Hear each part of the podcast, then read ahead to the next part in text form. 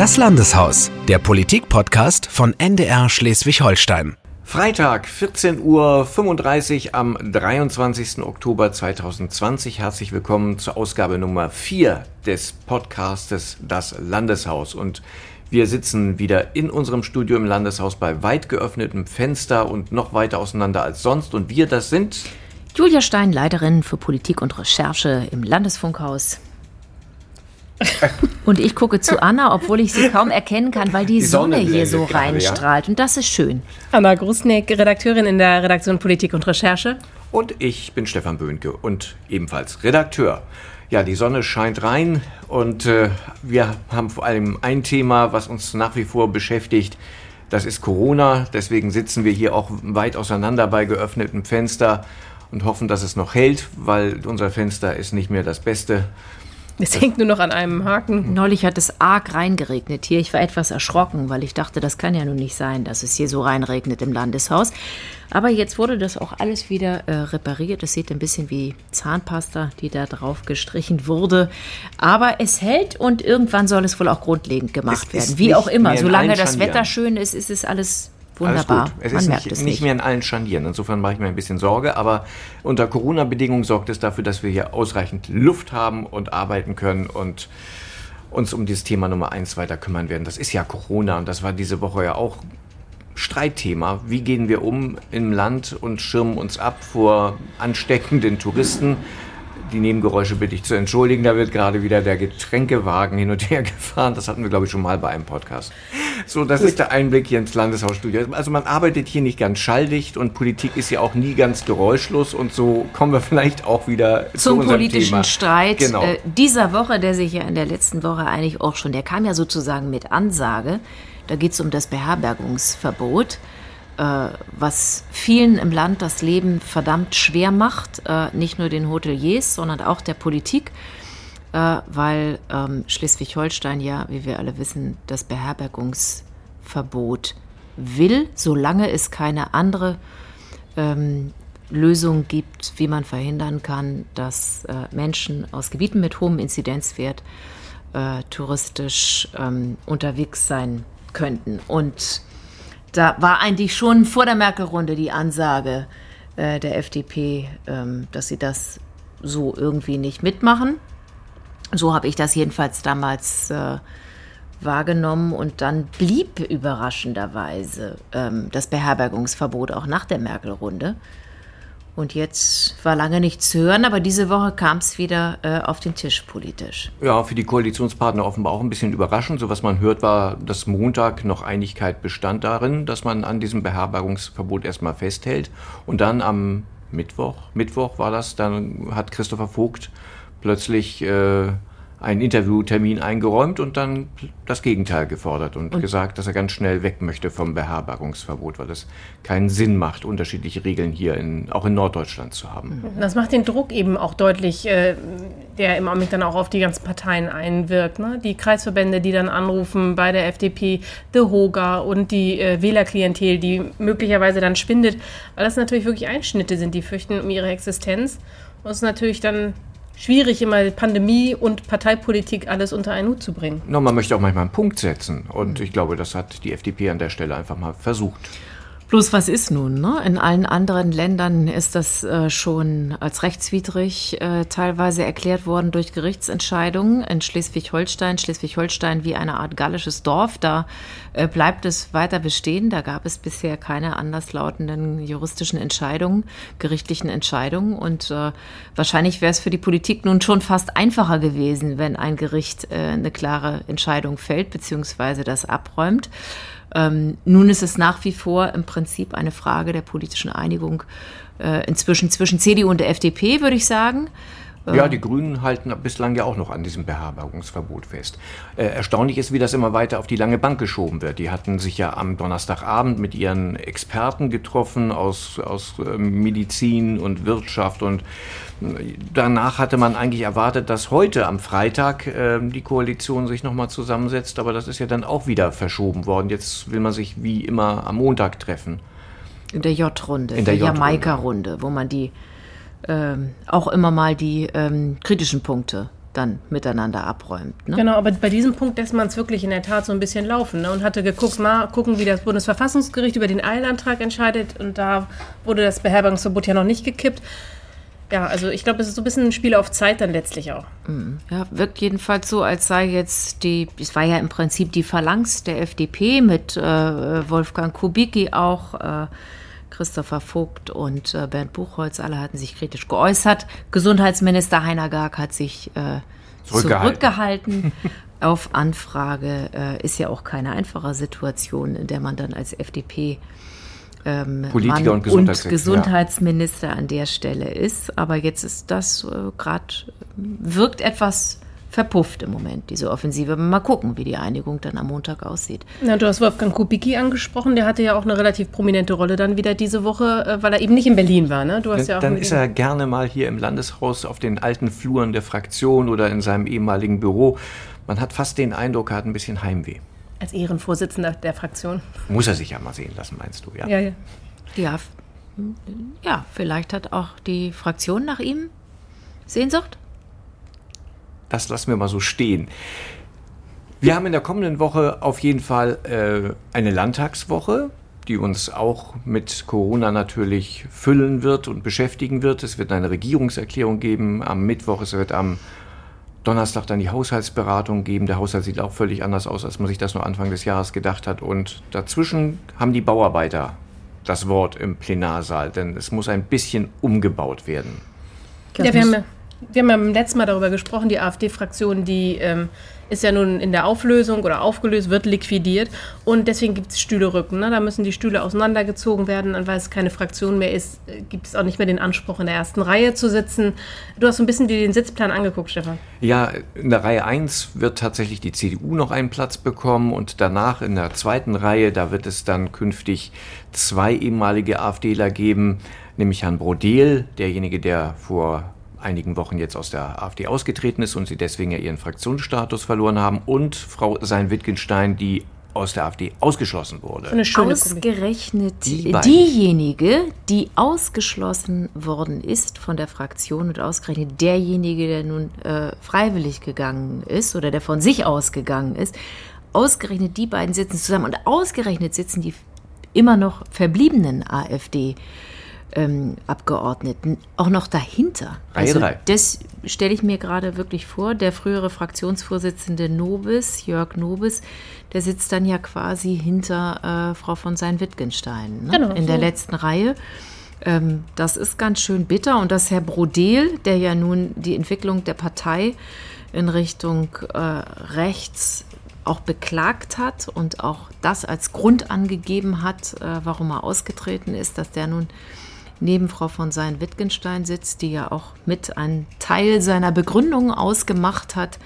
Ähm, ähm, das ist schon ziemlich, das, das, das werden wir uns mal genauer angucken, wie das so wirkt, wie frostig. Ja, da ist ja gut, dass die die Spuckschutzwände haben, ne? als Corona-Schutzmaßnahme. Vielleicht wirkt das auch gegen andere Einflüsse.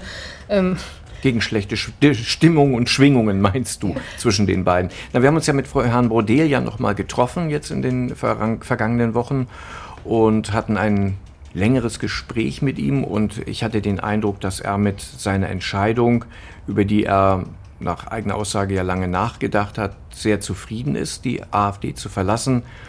Wenngleich er natürlich bedauert, dass infolgedessen natürlich äh, auch viele Mitarbeiter der AfD ihren Job verlieren, weil die Fraktion äh, Geld verliert. Aber da kommen wir sicherlich auch gleich nochmal darauf zu sprechen. Ähm, dass er aber mit seiner Entscheidung sehr zufrieden ist, weil er diesen Richtungs- die Richtungsentwicklung der AfD so nicht weiter mittragen möchte. Denn er sagt, die Unterstützer von Frau Sein-Wittgenstein, die hätten sogar noch zugenommen, die Zahl der Unterstützer, seitdem Frau von Sein-Wittgenstein gar nicht mehr in der Partei ist. Das fand ich eine ganz interessante äh, Aussage. Das waren ohnehin ähm, interessante Einblicke in eine Partei. Mir ist in dem Augenblick klar geworden, wie verschlossen diese Partei doch ist, wie wenig man ähm, wenn man nicht gerade auf einem Parteitag ist, dann auch äh, von ihrem Innenleben mitbekommt. Ähm, und auch Herr Brodel war ja bislang einer, der eher ähm, der eher still war, ähm, der zwar zu seinen Themen im Landtag dann äh, Auskunft gegeben hat und Reden gehalten hat, aber der sich jetzt sozusagen in Parteiangelegenheiten nicht weiter geäußert hat. Die Fraktion war beim letzten Parteitag, ähm, als es um die Wahl eines äh, Nachfolgers, einer Nachfolgerin für Frau von Sein-Wittgenstein ging, da war die ähm, nee, anders, da wurde sie ja noch gewählt. Da wurde, sie noch gewählt. da wurde sie ja noch gewählt und erst danach wurde sie dann ausgeschlossen.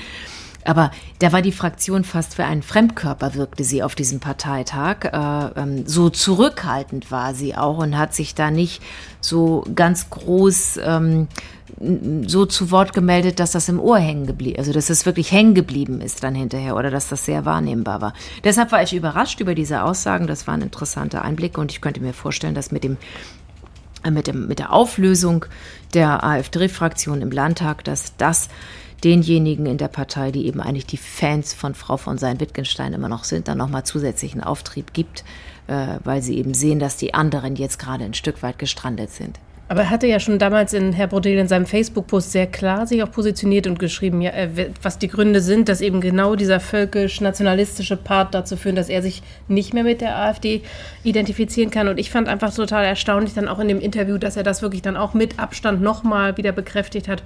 Man merkte, das ist jetzt kein Schnellschuss gewesen für uns alle. Kam das überraschend an dem Tag, als er gesagt hat, ich trete aus der Fraktion und der Partei aus.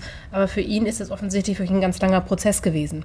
Und wir haben ja auch schon mal darüber darüber gesprochen. Im Landtag, wie gesagt, war er ja jemand, den man nicht immer ganz genau greifen konnte. Manchmal in Reden schwang es seine AfD-Überzeugung mit, aber ansonsten hätte man ihn bei manch anderen schulischen Themen auch jeder anderen äh, Partei zuordnen können. Ja, aber ich glaube, jedem von uns war klar, wenn diese Partei auseinanderbricht, ist er einer der Ersten, der diese, diese Fraktion genau. verlassen würde. Das war uns trotzdem immer schon klar. Er kam uns immer gemäßigter vor als, als die anderen. Aber richtig gesagt hat weder nee, er es noch genau, genau. die Fraktion, die zwar ja. eben auf dem Parteitag einerseits fremd wirkte, dann aber auch hier im Landtag sich nicht äh, irgendwie distanziert hat von, äh, keine Ahnung, von Äußerungen eines Herrn Höcke oder, oder, oder, sondern sie, ich hatte immer eher den Eindruck, die machen ähm, die versuchen eher ähm, wirklich alle in der Partei äh, zu bedienen. Und ich wusste auch manchmal gar nicht ähm, ganz genau, äh, ich habe die überhaupt nicht als gemäßigt teilweise Nein. wahrgenommen und hatte auch das Gefühl, es ist ihnen sogar sehr wichtig, das gleichermaßen ähm, zu bedienen und eben auch ähm, alle Flügel in der Partei da irgendwie anzusprechen. Man muss mit Spannung auf diesen Parteitag blicken, der im November stattfinden soll, wohin der Kurs der Landes-AfD geht. Es ist ein Mitgliederparteitag, das heißt, wer am meisten mobilisieren kann, hat am Ende auch die meisten Stimmen. Man darf gespannt sein, ob er überhaupt stattfinden kann. Wir wissen nicht, wie die Corona-Zahlen bis dahin sind und wie groß Veranstaltungen sein dürfen. Ähm, aber dann wird man sehen, welche Richtung die AfD hier auch in Schleswig-Holstein dann einschlägt. Und hier im Landtag wird sie so viel Wirkkraft nicht mehr entfalten können, denn es, der Finanzausschuss hat sich jetzt ja damit befasst, wie viel Geld die bekommen. Das ist deutlich weniger als vorher. Die sollen, jeder AfD-Abgeordnete soll jetzt einmalig 10.000 Euro bekommen, ähm, um sozusagen IT-Ausstattung und sowas bezahlen zu können. Und dann soll es rund 1.000 Euro im Monat geben. Und wenn man sich überlegt, in 2021 wären im Haushalt mehr als 800.000 Euro vorgesehen gewesen für die AfD-Fraktion, dann merkt man, das ist wirklich ein deutlicher Einbruch. Über die Redezeiten haben wir auch gesprochen. Das verkürzt sich also da wird zumindest auf der Landtagsbühne nicht mehr viel stattfinden. Naja, man muss abwarten, wie die drei sich jetzt organisieren, die drei verbliebenen AfD-Mitglieder. Es gibt einen Antrag, der gerade äh, heute eingegangen ist, dass die drei eine Gruppe gründen wollen. Das wird jetzt parlamentsrechtlich geprüft und der Ältestenrat muss sich nochmal damit auseinandersetzen. Und das kann dann sein, dass die schon wieder ein bisschen mehr Rederecht kriegen, vielleicht auch ein bisschen mehr finanzielle Mittel, aber natürlich keine Fraktionsrechte und auch zum Beispiel nicht die Rechte, die der SSW hat. Ähm, aber irgendwas dazwischen wird sicherlich dann passieren. Am Ende ähm, gibt es ein Bild, was wir uns gerade vor Augen geführt, hat, geführt haben. Und Politik hat ja immer sehr, sehr, sehr viel mit Bildern zu tun. Und ähm, das ist bei mir jetzt gerade sehr präsent. Da sitzt dann eben Frau von Sein-Wittgenstein vor den AfD-Abgeordneten und die sitzen in der letzten Reihe. Und das sagt, finde ich als Momentaufnahme sehr viel aus. Das werden wir auf jeden Fall in der kommenden Woche beobachten, wie die Sitzung läuft, wie die Stimmung und Spannung vielleicht auch in diesen in dieser neuen Konstellation da sind. Ne? Und schließlich, wer alles eine Maske trägt. Ne? Ja, genau. Nicht denn- nur die Journalisten. Nee, die SPD hatte ja den Antrag gestellt, dass die Abgeordneten im Plenarsaal auch eine Maske tragen sollen. Aus Corona-Schutzgründen, da reichen diese Spuckschutzwände rechts, links nicht aus, sagt der Fraktionschef Ralf Stegner. Aber da ist es ja so, dass es jetzt nicht verpflichtend werden soll, sondern jeder soll das freiwillig machen. Es soll eine Bitte sein, ja, eine Bitte nach Möglichkeit Maske zu Grüne tragen. und CDU sind auch dafür, also haben sich auch positiv dazu geäußert.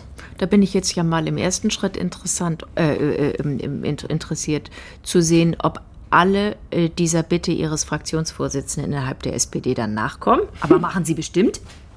Also du meinst, die Anzahl der Maskenträger zeigt den Beliebtheits- und äh, Einflussgrad von Ralf Stegner in der SPD. So weit würde ich nicht gehen, aber wenn das jetzt ein Vorstoß ist und sich dem viele auch angeschlossen haben, auch ja äh, äh, die CDU und Hans-Jörn Ab, dann würde ich jetzt davon ausgehen, dass die meisten, meisten dann auch doch eine Maske tragen. Hab ich Sonst euch ist man Außenseiter. Habe ich euch eigentlich erzählt, dass ich nun endlich in dem neuen Büro der SPD-Vorsitzenden Serpi Medjatle hier im Landtag war? Im Im Medienzentrum. Pressezentrum. Im ehemaligen Zentrum. Medienpressezentrum. Genau, wir haben darüber berichtet, es sind, glaube ich, zwei Folgen her, dass sie ein neues Büro hat, das ehemalige große Pressezentrum. Und sie nutzt nur einen ganz kleinen hinteren Teil. Oh, Und äh, sie war froh, dass ich ohne Kamera kam. Sie sagte, oh, bei mir ist das so unordentlich gerade. Und in der Tat, äh, das sah wirklich nach sehr viel Arbeit aus. Aber ich habe auch gleich gesehen, woran das lag. Also sie arbeitet sicherlich viel, aber sie hat auch einen viel zu kleinen Schreibtisch. Das sollte sie, also, oder sollte jetzt vielleicht der parlamentarische Geschäftsführer der SPD-Fraktion äh, vernehmen. Ich glaube, sie braucht einen größeren Schreibtisch. Gut, das ist aber manchmal dann auch nicht immer eine Frage der Größe, ob jemand ähm, eine Ordnung behält oder nicht. Ne? Du meinst, beim Kleiderschrank klappt das auch nicht immer. Oder, oder noch ein Mangel an Digitalisierung oder so. Also bei mir ist alles total ordentlich. Bei, bei uns allen, selbstverständlich. Also auf uns wartet wieder eine spannende Woche. Wir sind nächste Woche Freitag wieder für Sie da und werden berichten, was wir alles so erlebt haben in den fünf Tagen hier im Landeshaus. Langweilig ist es nie. Und sollten Sie Fragen zu unserer Arbeit haben oder Anmerkungen zu dem, was wir so sagen, was wir so einfach so von der, uns von der Seele plaudern hier am Freitagnachmittag bei Sonnenschein, dann können Sie uns schreiben.